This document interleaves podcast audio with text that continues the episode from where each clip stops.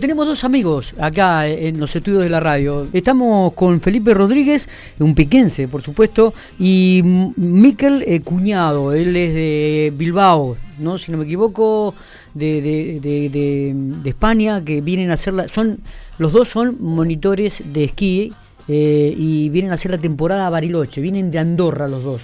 Eh, tanto Felipe como, como Miquel. Eh, bienvenido, amigo. Acérquense un poquitito al micrófono porque así lo vamos a escuchar mejor. Este Felipe, un piquense. Lo conozco a Felipe desde que era pequeño cuando jugaba al básquet en Pico Fútbol y después, bueno, se nos fue a España con el tema del esquí. Y, está viniendo por temporadas. Cada tanto viene, hace la temporada en Argentina y luego se va de vuelta a España. Y Miquel, que es oriundo de aquel país. Felipe, bienvenido, ¿cómo estamos? Buen día, primero que nada. ¿Todo bien? Impecable. Perfecto. Miquel, ¿cómo estamos? Muy bien, buenos días. Eh, ¿Todo tranquilo? Todo tranquilo. Bueno, cuéntenos, este, ¿cuándo llegaron? Llegamos, bueno, yo llegué hace ya el sábado pasado, la semana pasada. Eh, me fueron a buscar mis viejos a Seiza. Estuve una semana acá en Pico, me volví y el miércoles los fui a buscar a los chicos a Seiza y ya nos vinimos derecho por acá. Cuando habla de chicos, estamos hablando de Miquel y, y de quién mm, otros... Miquel y vino Rico, que es otro amigo que es de Lloret de Mar, de la Costa Brava también de España. Y Richie, que Richie vive hace cuatro años en Andorra y eh, él es venezolano. Bien. También se dedican a lo mismo, profes de esquí los dos. Perfecto, profesores de esquí. Eh, Miquel, este, contanos un poco.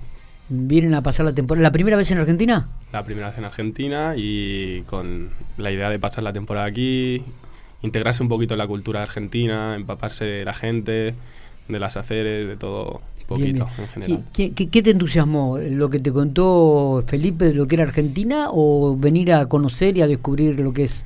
Sí, bueno, yo creo un poquito las dos. El hecho de venir con amigos y con gente que ya conoces es un punto muy grande. Y también el, el punto personal de conocer, de, de salir de la zona de confort, de ir a nuevos sitios, a mí eso me, me hace ir para adelante siempre. Felipe, ¿qué es esto de, ser monitor de esquí? Para, para que la gente tenga conocimiento, ¿no? ¿Cómo surge la idea, a los dos, cómo surge esto de la profesión del monitor de esquí? Eh, eh ¿dónde, estaban, ¿Dónde trabajaron la temporada y a dónde van ahora también? Bueno, eh, profe de esquí literalmente es a ver, te voy a dar un ejemplo. Vos vas a una escuela, pagas una clase y decís, no sé absolutamente nada, quiero un profesor de esquí. Eh, te asignan un profe, vos le decís, tengo tal nivel, tengo tal nivel, hago deportes, hago, por ejemplo, eh, y vas, das una clase de esquí como si fuese una clase de educación física por ejemplo, entre comillas, vamos a decirlo.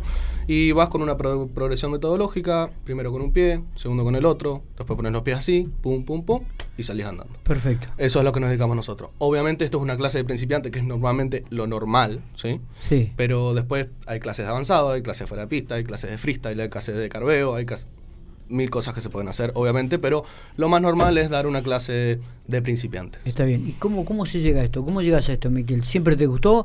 Porque fuera del micrófono me decías que lo que te gustaba practicar era el fútbol de chico. Sí, exacto. Bueno, yo siempre he sido una persona muy deportista y ah, cuando acabé los estudios eh, me tocó decidir entre si ponerme a trabajar o especializarme en algún deporte y ya vi que el fútbol no me daba a mí mucho futuro a nivel profesional, entonces decidí decidirme a la montaña, a probar eh, lo del esquí y la verdad que a mí eso me, me, da una liberación y me llena mucho por dentro. Me gusta mucho el ambiente, compartimos pasiones normalmente la gente con la que trabajamos. Es un ambiente súper, súper agradable para estar y hacer vida de ello. Claro. Eh, están, ustedes están en Andorra, ubíquennos. Eh, Andorra está al norte de España, si no me equivoco, ¿no? Sí, Andorra está eh, al norte de España, justamente hace frontera con Cataluña claro. y con Francia. Está cerca Barcelona de ahí, digo. Sí. Sí, ah, tres horitas en coche. ¿Cuánto, está más o menos? tres horas en coche. Tres horas en auto. Un poquito menos, capaz. Bien. Y, el, lugar, he visto fotos y he visto videos, es fantástico, ¿no? Increíble. Es increíble.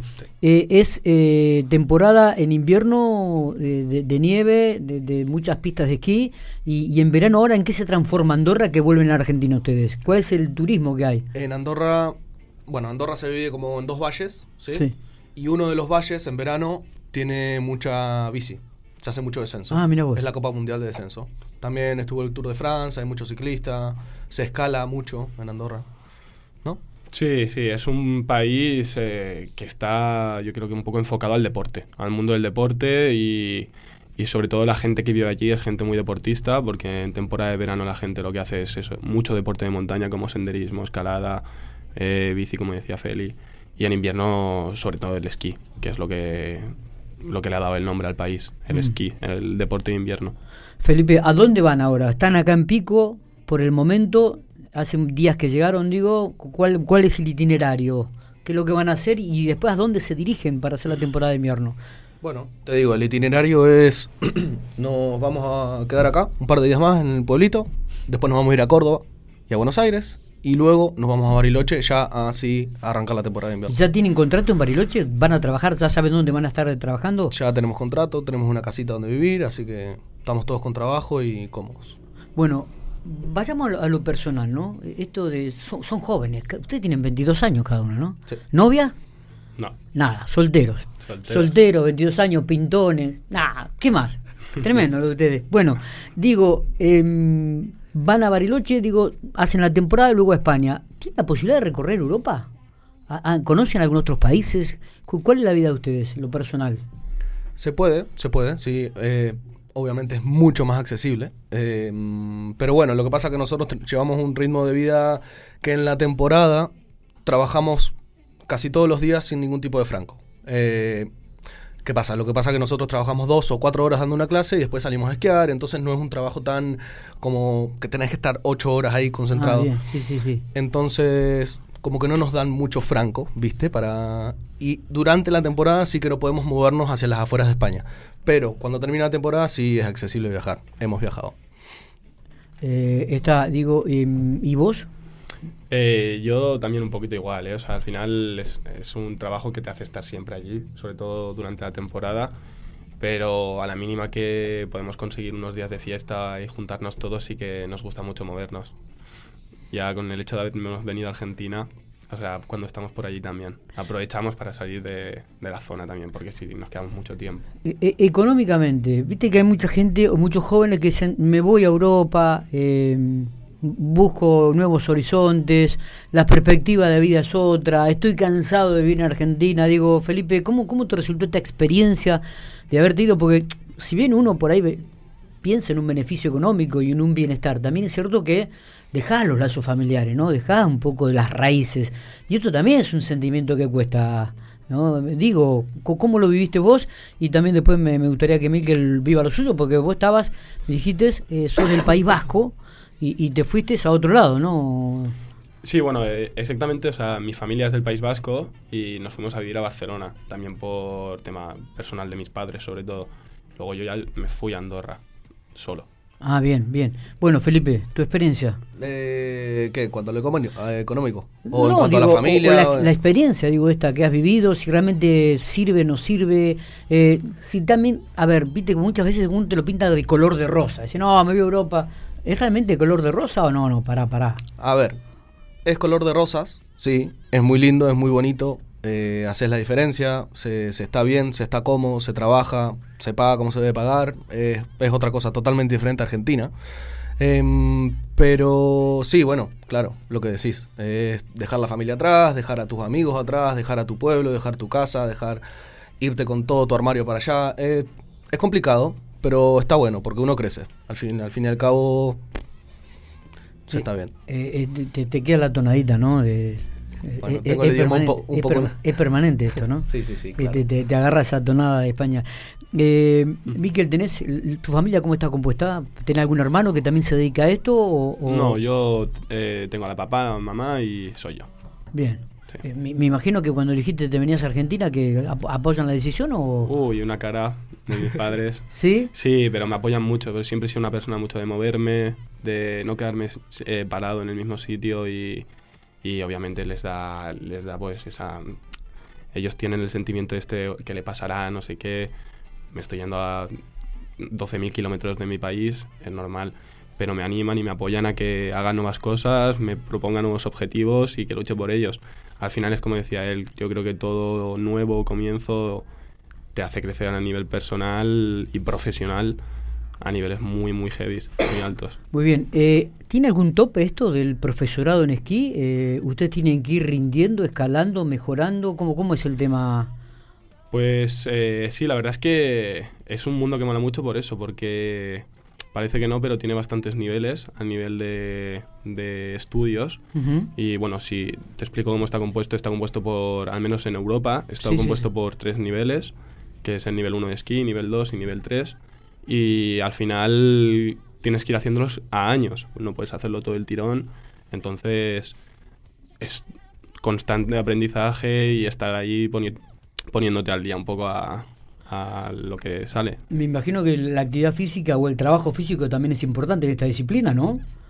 Bueno, sí, uno tiene que estar bien físicamente. Sí, sí, tiene que estar bien físicamente, porque al final es un deporte extremo, quieras o no, vos vas a dar una clase y no va a ser extremo, pero sí nosotros cuando no estamos en clase, sí salimos supongamos que nos vamos con a Andorra con, con Marcos y con Matías y, y queremos ir a una clase de esquí. ¿Cuánto tenemos que pagar? ¿Cuánto tenemos que pagar? A ver. Pues Me imagino que nos van a hacer alguna una ganguita ahí que nos van a cobrar un poco menos, ¿no? mm, no sé, el cambio a pesos no sé cuánto saldría, pero son 60 euros la hora, solo la clase. 60 euros la hora. Dos horas de clase. Y se- eso serían unos 13.000 pesos o así. ¿no? Dice que Matías cancelamos la, la cosa. Eh, es, es carito, ¿no? Y acá en Argentina también es caro. Y acá en Argentina también. Yo creo que ahora debe estar saliendo como que 13 mil pesos las dos horas de clase. Ah, aproximadamente. Más equipos, más el pase de esquí que necesitas para subir a la montaña. No Sí, es sí. barato. No es barato. Digo, ¿y, ¿y allá hay mucha gente que va a hacer esto? Sí. Mucha gente. Lo que pasa que te digo, allá es mucho más- Bueno, igualmente acá en Argentina también viene muchísima gente. Muchísima gente. Es un poco más accesible en España, sí. A, a mi parecer, con, con el sueldo de una persona y lo que vale, es más accesible. Y acá, bueno, Sí, sí, acá, acá cuesta más. a- ¿no? acá es caro, cuesta más. cuesta un poco más. Eh, bueno, eh, ha sido un gustazo poder tenerlos, ¿eh? Por favor. Eh, la, la experiencia principalmente escucharlos, este, estar atento a lo que dicen, eh, son jóvenes, tienen toda una vida por delante. Eh, ¿Van a seguir en esto o, o van a incursionar en alguna otra actividad deportiva o en alguna otra actividad? Pregunto, me decís que eh, ¿cuántas horas por día trabajan ustedes? Un día fuerte, seis. Seis horas. Pero digo, ¿solamente se dedican a trabajar esquí o hay alguna otra actividad laboral que realizan además de ser profesores de esquí? Bueno, yo en Andorra trabajaba en un bar. Salía de dar clases de esquí, iba a mi casa, me pegaba una ducha y a trabajar al bar. ¿Y Miquel? mo- mozo. Sí, bueno, yo en Andorra únicamente trabajaba de monitor de esquí, pero fuera del ámbito de Andorra yo soy monitor deportivo con niños y pues siempre he sido monitor de kayak, de tirolinas, eh, de rocódromo, un poco deportes, así de montaña sobre todo. Bien. Eh, ¿La posibilidad de, de estudiar algo además de esto o es, es nula, Felipe, vos o, o Miquel? Eh, Compatibilizar el, trabajo, el, moni- el ser monitor de esquí con estudiar algo, Sí. yo creo que es totalmente posible, pero hay que ponerse, porque por, o sea, la suerte que también tenemos también es que tenemos un horario de mañanas y como muy tarde pues podemos salir a las 5 de la tarde en momentos de temporada alta de muchísima gente, de que trabajas muchísimo, pero nosotros normalmente a la una o a las 2 ya estamos para irnos para casa y tienes todo el día que te resta para aprovecharlo como quieras. Claro. En nuestro caso, bueno, éramos más de ir al bar o... Tomar una o- cerveza, claro. juntarnos en casa. Claro, Bueno. me imagino. Y por ahí. Pregunto, ¿te están dando bien de comer, eh, Miquel? Uh, me están Eh, dando... eh, eh, ¿Notás la diferencia entre comer y, en, en- en Andorra o en España y en Argentina? Uy, espectacular. O sea, he- hemos tenido un recibimiento que yo no me lo creo todavía. A mí, en mi vida, de lo que yo he vivido, nunca me han recibido así. Los padres de Felipe son encantadores, adorables, me cuidan como si fuese su hijo. Y la comida de al toque, bueno, o sea, espectacular. Todo lo que estoy probando para mí es nuevo, por ejemplo, y Fel- tenía que hacer buena publicidad, Felipe. ¿eh? Le hicimos comer locro el otro día. ¿Al 25 de locro? Le encantó. ¿No, no conocían el locro? No conocían el locro. ¿No? Mira vos. no, no. Bueno, acá tengo, acá tengo, ese hombre que está del otro lado, ese Sí. que está parado, que alto, de un metro noventa y pico, es un cocinero de primera también. ¿eh? ¿Ah, sí? Ah, fantástico. Muy bien. Eh, y según, según Matías, que es el hijo, dice que hace un locro que es impresionante. Yo nunca lo probé, pero dice que es impresionante. Toma. Así que bueno, muchachos, eh, gracias por venir. Éxitos. Felicitaciones, a seguir laburando eh, y a Gracias seguir poniéndole invitar. el pecho y a seguir creciendo, tanto en la vida como, como en lo profesional. Eso es. ¿eh? Eh, éxitos en la temporada, que les vaya bien. Buenísimo. Nos, Muchas gracias, nos volvemos a ver cuando vuelvan de Bariloche. Me encantaría. ¿Te parece? Así nos cuentan la experiencia de lo que fue Bariloche. Impecable. buenísimo. Los esperamos acá en la radio. Muy bien. Listo, Gracias, Marquitos. eh, gracias Felipe, gracias Miquel. Eh, un placer hablar con ustedes. Vamos a la música. Un placer. 11 de la mañana, 17 minutos. Hasta las 2 y media estamos haciendo compañía aquí por Infopico Radio. Ya venimos.